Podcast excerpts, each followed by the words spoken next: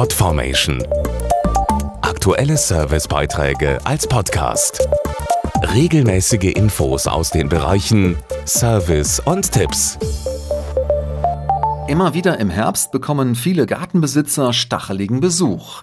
Igel finden in den Gärten noch Nahrung, wie zum Beispiel reifes Obst.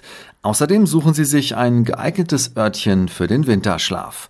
Allerdings sind die süßen Igel nicht alleine unterwegs. Oft wimmeln sie geradezu von Flöhen, was für Katzen und Hunde ein Problem sein kann. Einmal kurz am Igel oder dessen Nest im Garten geschnuppert und schon können sich Flöhe im Fell von Katze oder Hund eingenistet haben.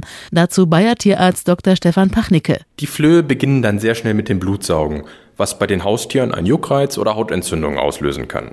Ein einzelnes Flohweibchen kann in einem Monat gut und gerne 750 Eier ablegen. Die werden zwar im Fell abgelegt, fallen aber leicht raus und das bedeutet, dass Ihr Haustier sie wie ein Salzstreuer überall verteilt. Im Teppich, auf dem Sofa, im Körbchen oder Auto.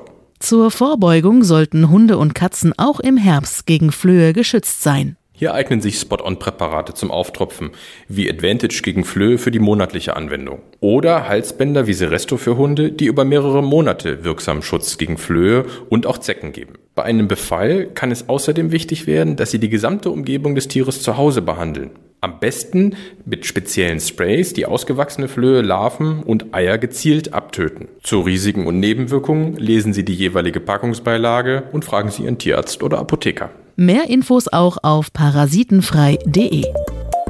Podformation.de Aktuelle Servicebeiträge als Podcast.